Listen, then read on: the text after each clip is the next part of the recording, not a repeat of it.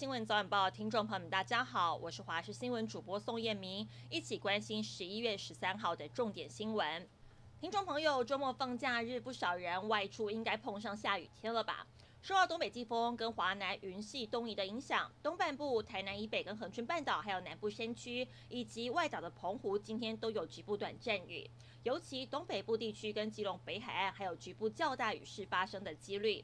提醒听众朋友外出记得带伞了。但是降雨到了明天周日会有一个空档，周日好天气，各地降雨趋缓。但是到了下周一二，雨势又会回来。想出游可以把握明天。温度方面，今天还是偏凉。玉山降下入秋以来玉山的第一场雪。全台温度，北部十六到二十三度，中部十七到二十六度，南部十九到二十八度，东部十七到二十五度。特别提醒中南部地区日夜温差会比较大，要特别注意保暖了。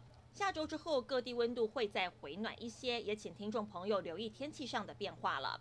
四大公投案十二月十八号登场，中选会所主办的意见发表会，今天下午一点到晚上七点半由华视直播，并同步在中选会网站上直播。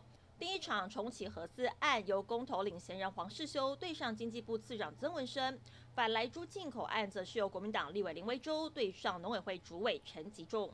卫福部长陈时中脱下口罩在包厢高歌的影片疯传，邀约他参加这场参会的人随之曝光，是一所大学政管系的主任刘洪生。他强调是去年六月份单纯的朋友聚会，在场的女宾客更不是女陪侍。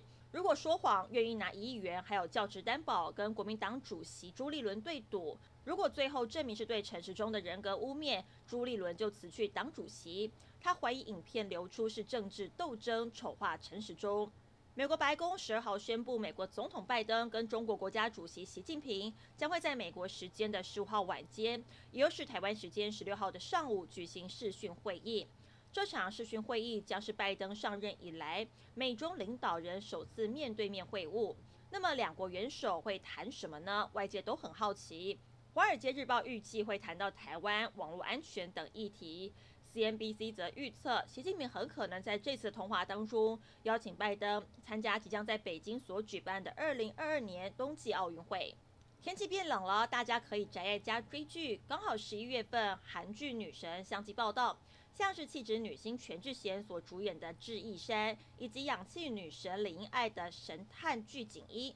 而同样受到粉丝期待的还有女星宋慧乔，睽违三年终于回归小荧幕。现实生活中因为姐弟恋离婚，不过新剧现正分手中，却继续演出浪漫的姐弟恋，跟男主角张基龙不违和的搭配，首集开播就获得好成绩。